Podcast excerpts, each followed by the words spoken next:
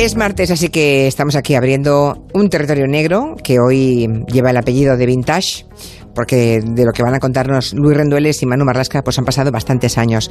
Buenas tardes a los dos, por cierto. Buenas tardes, jefa. ¿Qué tal? Buenas tardes. Buenas tardes. Son historias negras, negrísimas, ocurridas eh, hace tantos años que, bueno, incluso éramos jóvenes, ¿verdad? Casi incluso menores, incluso menores. Éramos, menores. Bueno, yo muy joven y vosotros menores. En fin, es el territorio negro vintage de hoy para hablar de un criminal muy peculiar que fue el peor asesino en serie de la historia de Argentina. Es un, es un chico que fue detenido cuando tenía 20 años y ya con 20 años había acumulado 11 víctimas. Su nombre era Carlos Eduardo Robledo Puc Puc o Puig, ¿cómo le llamáis vosotros? Puig, Puig. vale, vale, vale, Puig, de acuerdo. Debe ser un apellido de origen catalán, que mm. sería Puc, pero bueno, Puig, vale. Aunque todo el mundo le conoce como, en Argentina al menos, el ángel negro. Vagando por la calle, mirando la gente pasa, gente pasa, el extraño del pelo largo, sin preocupaciones va. Bueno, este ángel negro, Robledo Puig, que fue detenido hace 47 años, sigue vivo, sigue recluido desde hace pues prácticamente medio siglo en una prisión argentina y hace unos meses se estrenó una película que se llama El Ángel. Eh, en, esa peli se cuenta la historia de este individuo y mm, bueno, pues a la banda sonora de esa película pertenece esta canción que estamos escuchando. Bueno, y todas las que escucharemos hoy en este territorio negro, todas son han salido en esa película del Ángel. Bueno, pues contadnos, situándonos un poco, porque yo la verdad es que no sabía nada de, de este individuo, de Robledo Puch. Es que en España casi nadie sabíamos nada de este individuo, además, porque él operó en unos años, actuó en unos años en los que llevaba muy poca información desde allí, justo antes de, de, la dictadura militar, la dictadura del, del año 70, del golpe del año 70 75, 76, y mm, era un asesino bastante desconocido hasta el estreno de esta película, precisamente. Antes de convertirse en criminal, Carlos Eduardo Robledo Puig, que es su nombre completo, era un chico de clase media que vivía con sus padres, él era hijo único, en un barrio bonaerense, en un barrio de Buenos Aires que se llama Olivos, un barrio, pues eso, de, clase media. Su madre se llamaba Aida, era hija de inmigrantes alemanes, tenía de, como profesión y como estudios, ella era química, pero nunca ejerció, y su padre, Víctor, era un trabajador de la General Motors, un viajante de, de la General Motors. Le dieron una infancia normal, sin grandes lujos, pero tampoco sin ninguna necesidad. De hecho, Carlitos, como era conocido por todos y como hoy sigue siendo conocido en prisión, Carlitos acudía a clases de idiomas, a clases de piano, era hincha del River Plate, el equipo de Buenos Aires, y acudía a misa cada domingo. En Olivo, su barrio, es cierto que los chavales se reían de él, le llamaban Colorado, y se reían del aspecto que tenía, porque tenía un aspecto verdaderamente angelical, rubio, de ojos azules, con el pelo largo y bastante ensortijado, y de una belleza que era más femenina que masculina. Incluso decían que se parecía, que él se parecía a Marilyn Monroe. Pese a ese aspecto angelical, a los 11 años ya cometió su primer robo y pasó unos meses internado en un reformatorio. Bueno, y este joven, digamos, criado en una familia sin ninguna necesidad, bien, ¿eh? sin lujos, pero sin, sin carencias, con ese aspecto angelical, se convierte pronto en un asesino terrible, ¿no? En una especie de exterminador, un asesino en serie. Sí, así fue, pero es un asesino con muchas particularidades, con características propias. Robledo Puig no mataba por el afán de dominación sexual, por una pulsión, eh, como la mayoría de los asesinos en serie, casi siempre sobre mujeres, sino que mataba de una forma casi funcionarial, como un trabajo, como parte de un trabajo que el trabajo que él entendía que tenía era el de ladrón, robar. Y otra cosa particular de, de Robledo es que y es algo excepcional entre los asesinos en serie, nunca trabajaba solo. En todos los crímenes eh, contó con cómplices, con lo que se llama consortes. Personas que acabaron muertos también, como veremos más tarde. Robledo Puig era más que un asesino en serie, un, asesino y un ladrón compulsivo. Su vida, con 19 años, era matar y robar. Matar y robar. Bueno, hablemos un poco de los crímenes. ¿Cuándo, ¿cuándo y cómo empieza a matar? Porque claro, si con 20 años ya le pillan, porque pues sí que empezó jovencísimo. En el año 1970, Robledo Puig comenzó a cometer robos con, con un amigo y consorte, Jorge Ibáñez, de quien dicen que estaba enamorado.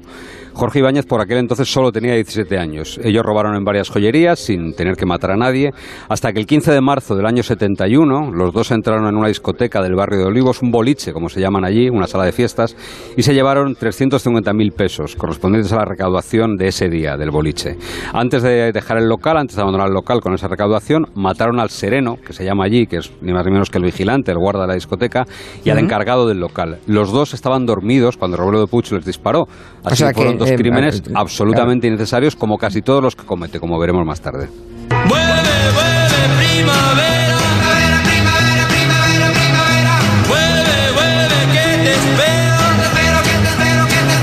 Y seguimos escuchando banda sonora de la película que han dedicado a este criminal, ¿no? A El Ángel. Bien, em, este es el primero de los crímenes, ¿no?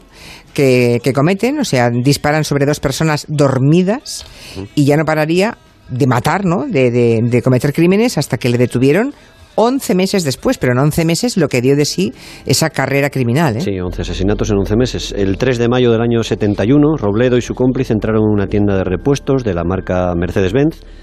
Era un local que tenía una pequeña vivienda en la que en el momento en que ellos entran estaban durmiendo un matrimonio y su hijo, un bebé recién nacido. Robledo mata al hombre, hiere a la mujer, a la que su compadre, su compañero Ibáñez, intenta violar, según contó ella luego en el juicio, ella sobrevivió. Y la pareja de delincuentes se lleva esta vez 400.000 pesos de la casa. Y antes de abandonar la tienda, Robledo dispara a la cuna donde estaba llorando desconsolado el bebé, el hijo de la pareja, pero ahí si hubo suerte, la bala pega contra un barrote de la cunita y salva la vida del, del crío. Menos mal, así que esta pareja de delincuentes Em, por lo que contáis, también cometía delitos sexuales, ¿no? O sea, violaba a alguna de sus víctimas, lo intentó al menos. Las violaciones, según se demostró en el juicio, corrían siempre a cargo de Ibáñez, ¿no? Y esta es una de las razones por las que siempre se ha hablado de la homosexualidad de Robledo Puig que incluso se dijo, como te decía antes, que estaba enamorado de su compañero de correrías. El ángel, en este caso, cuando se trataba de un delito sexual, se limitaba a ayudar a su amigo, a inmovilizar a la víctima, a cooperar en esas violaciones, aunque lo cierto es que él fue condenado por varias violaciones también.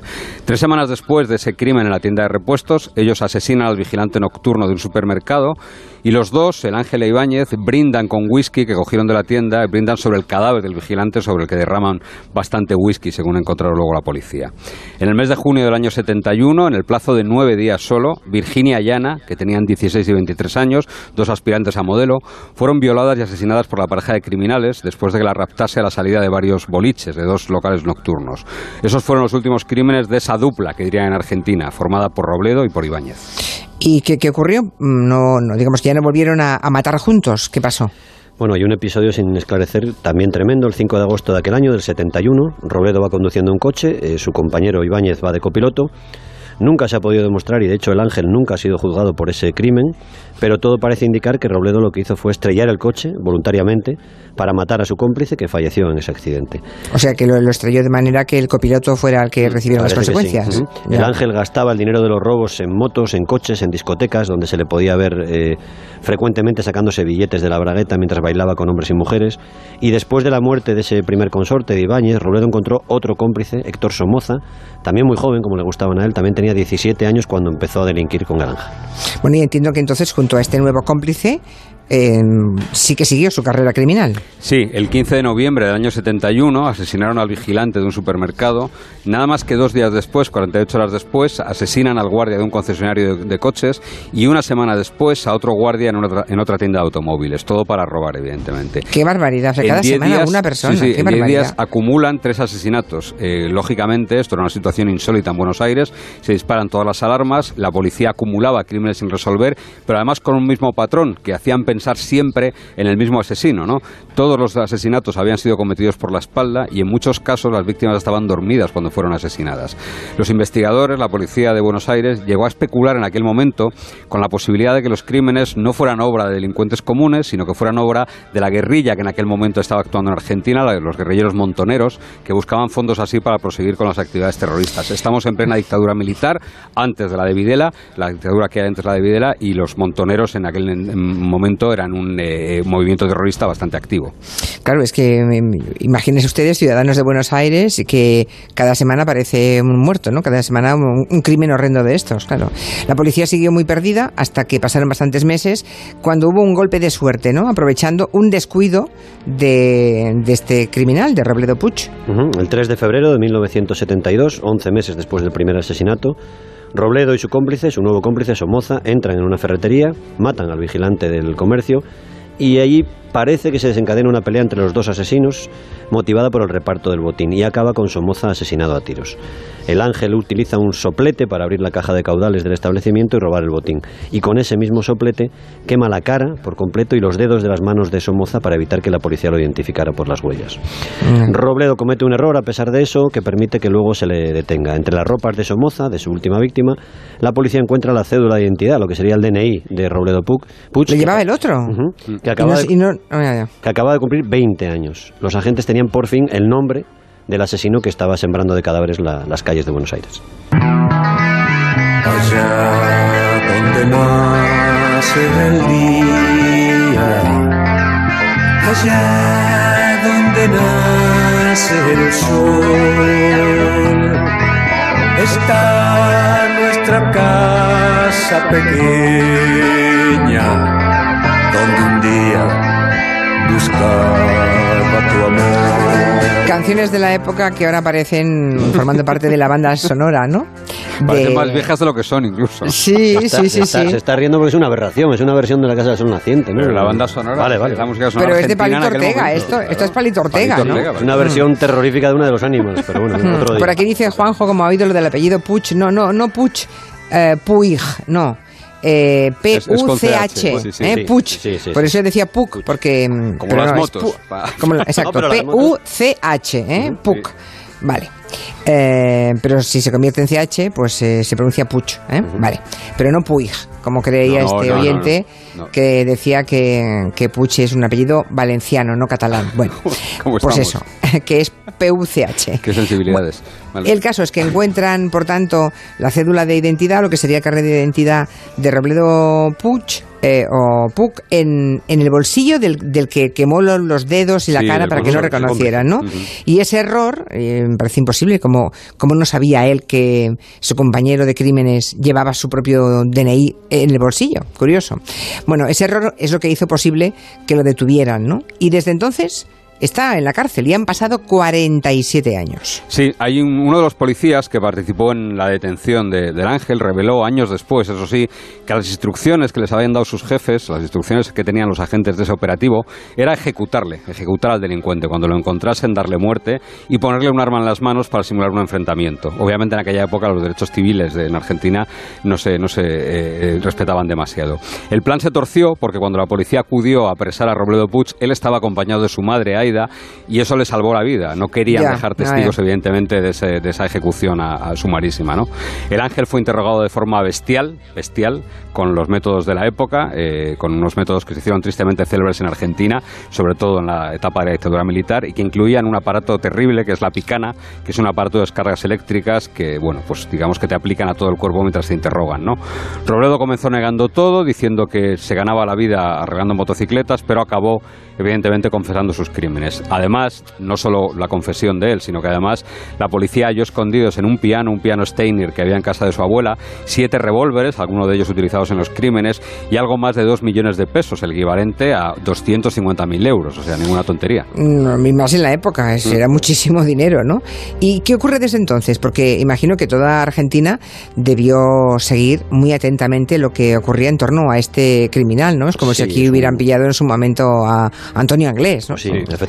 Claro. El ángel sorprendió a toda la sociedad de argentina por la frialdad. Cuando un juez le preguntó por qué había matado a una de las víctimas, si es que si estaba durmiendo, qué, necesidad había, Robledo contestó que quería, que le despertase. Simplemente eso. En otro de los interrogatorios, a ser preguntado por la razón, el motivo de sus crímenes, él contestó: Un joven de 20 años no puede vivir sin plata, sin dinero y sin coche. Un año después de ser detenido, se escapó de la cárcel de Buenos Aires, donde estaba recluido, por el viejo y artesanal método de saltarse el muro valiéndose de unas sábanas, unas sábanas anudadas. Esquivó los disparos de los vigilantes y fue detenido 64 horas después, implorando para que no le matasen. ¿A dónde está la libertad? No dejo nunca de pensar. Quizás la tengan en algún lugar ¿Habéis visto la peli, por cierto, que habla de la historia? Sí. ¿Sí? ¿La habéis visto? Es una película producida por los hermanos Almodóvar. Y es una película que está bastante bien y lo que es más alucinante de la película es el sorprendente parecido del protagonista de la película con el ángel en realidad, con el delincuente. ¿Ah, es prácticamente un doble de él, sí, sí, sí.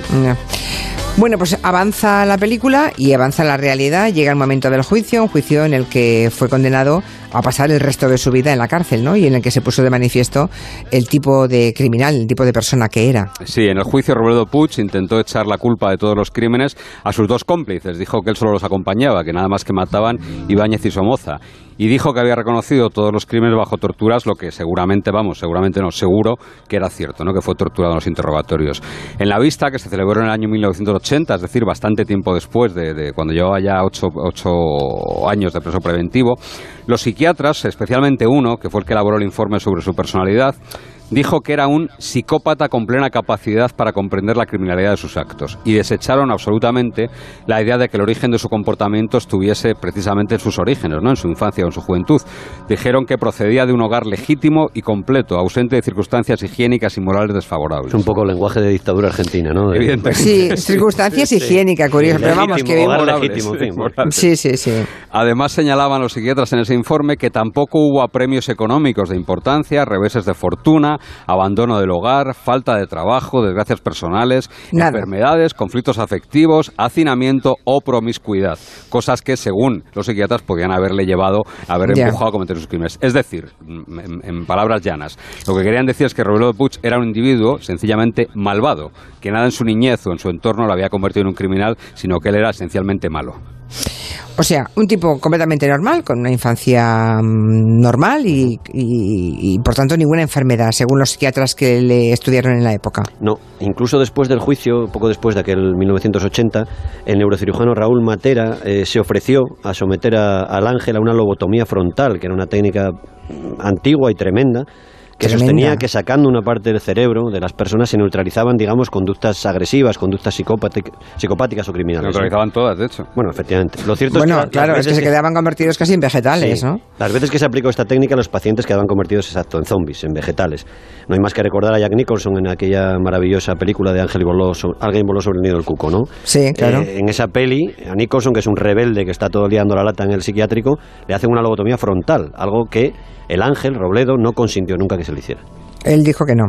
Y le hicieron caso, porque podría haberse hecho en sí, no, pero tiempos. Eso era voluntariamente, eso tenía que haber. Bueno, pues desde esa fecha, estamos hablando de 1980. Eh, ya llevaba ocho años como preso preventivo entonces, ¿no?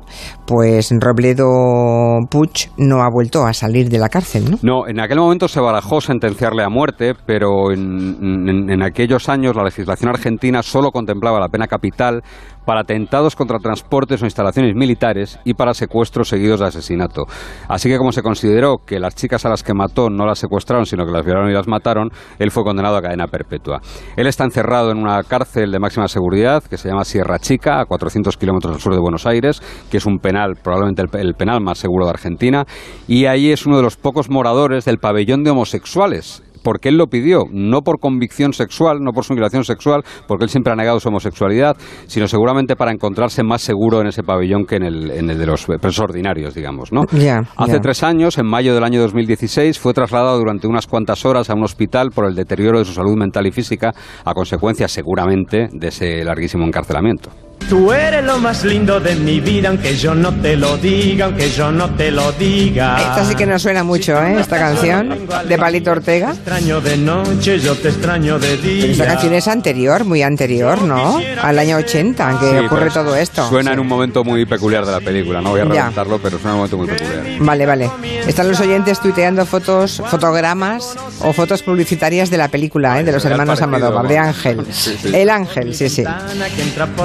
En fin, hablamos de un tipo que lleva casi medio siglo entre rejas. Em, supongo que en Argentina hay prisión perpetua revisable o no. Es, es revisable. es, revisable. De hecho, desde el año 2000 podría estar en libertad si lo hubiesen decidido así, pero siempre se lo han denegado. Los jueces argentinos han considerado que no está arrepentido de ninguno de sus crímenes, que no tiene ningún soporte familiar que le sostenga en una posible vida, una vuelta a la calle después de tantos años. Y en 2008, en 2011, en 2013, en 2015 y en 2016 se le ha denegado la posibilidad de la, de la libertad, de salir de la cárcel. En una de esas ocasiones en que le rechazaron, en 2013, Robledo ya pidió desesperado que si no le concedían esa vez la libertad, lo ejecutaran. Pidió que le pusieran una inyección letal y eso tampoco prosperó.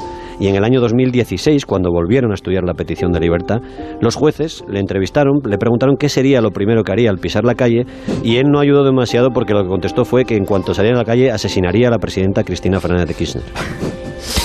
pues, en fin, menudo estado mental, ¿no?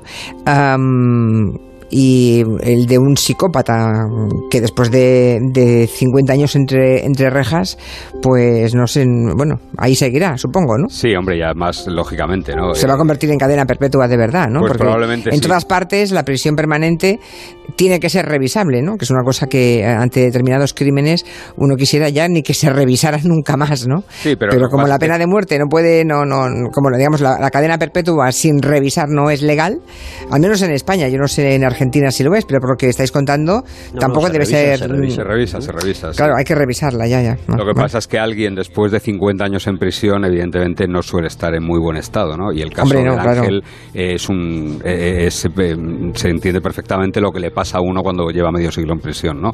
Es verdad que sus extravagancias dentro de prisión empezaron bien pronto, ¿no? En el año 82, por ejemplo, dijo que se presentaba voluntario a combatir en la guerra de las Malvinas, en la guerra que libró Inglaterra contra Argentina por la soberanía de las Islas Malvinas. Años después dijo ser Batman y en pleno delirio, diciendo que era Batman, quemó un taller penitenciario.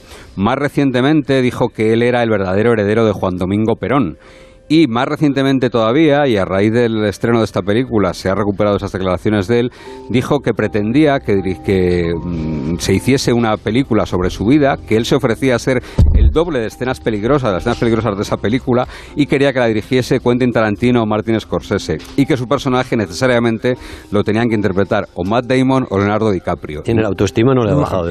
no, no, la autoestima no le ha bajado, desde luego. Qué barbaridad. Incluso él mismo se ofrecía a escribir parte del guion, ¿no? Después, cuando vio que no le daban la libertad, solicitó que le dejasen construir una casa en el mismo recinto del penal de Sierra Chica, porque probablemente, y esto es cierto, él teme más a la vida que le espera fuera que a la que lleva dentro de la cárcel, ¿no? Ya, pero para los argentinos casi es mejor que, que siga dentro. O quizás los jueces se hayan creído la amenaza que lanzó en su juicio en el último turno de palabra, allí también existe como en España, y él en su último turno de palabra dijo que aquello había sido una comedia de juicio y algún día saldré y los mataré a todos ustedes ese monstruoso que caminando va. No se da cuenta. Dice Carlo en Twitter que todas las versiones musicales que están escuchando le parecen espantosas. Tiene gran parte de razón. Pues sí, pues sí. Pues responsable de la banda sonora de la película. Sí. Ese monstruoso desaparecerá. Bueno, para los que vayan a ver la peli, que ya está estrenada en España, ¿sí? Sí, sí. ¿O sí, está esta semana? Está ah. incluso en alguna plataforma ya está mediante. Ah, ya está. Bueno, para los que ven esa película. hay un libro que se llama El Ángel Negro. Sí. Que es también la, historia. Es el que está basado la película. Rodolfo Palacios, que es la historia de, mm. de, Ha sido el único periodista que le entrevistó, porque cuando ya se abrió un poco esa cárcel y se le han podido hacer fotografías dentro de prisión, este periodista mantuvo varias entrevistas con él, en varias, un montón de cartas con él, en las que el, eh, el ángel firmaba como Jesucristo las cartas. Y en un momento dado, en una visita de periodistas a la cárcel, le pidieron a los responsables de prisión que le, que le dejasen entrevistar a, a, Robledo Puig. Y Robledo Puig dijo que sí, que le entrevistaría al periodista que hiciese lo que le habían hecho hacer a él varias veces, que era limpiar con la lengua la taza del inodoro. Evidentemente ningún periodista se ofreció y por tanto no hubo entrevistas. Ya, ya, En otros tiempos. Vaya tipo, vaya tipo. Pues eh, estoy viendo en la, en la, cartelería de la película, sí que han puesto un actor muy, muy pues sí, con unos rizos, sí. cara angelical, con unos rizos dorados preciosos. Es una película, sale mm. Cecilia Roth, es, es, es, una buena película. ¿eh? Dice Rosalba que la película está muy bien conseguida y que el actor que es novato es excelente, que da, digamos... Eh, vida a este, a este criminal. Bueno, pues nada interesante. Los que vayan a ver la película, los que oigan hablar de ella, ya conocen la historia criminal que conmovió a Argentina eh, en los años 80. Hasta la semana que viene, Manu y Luis. La semana que viene. Adiós.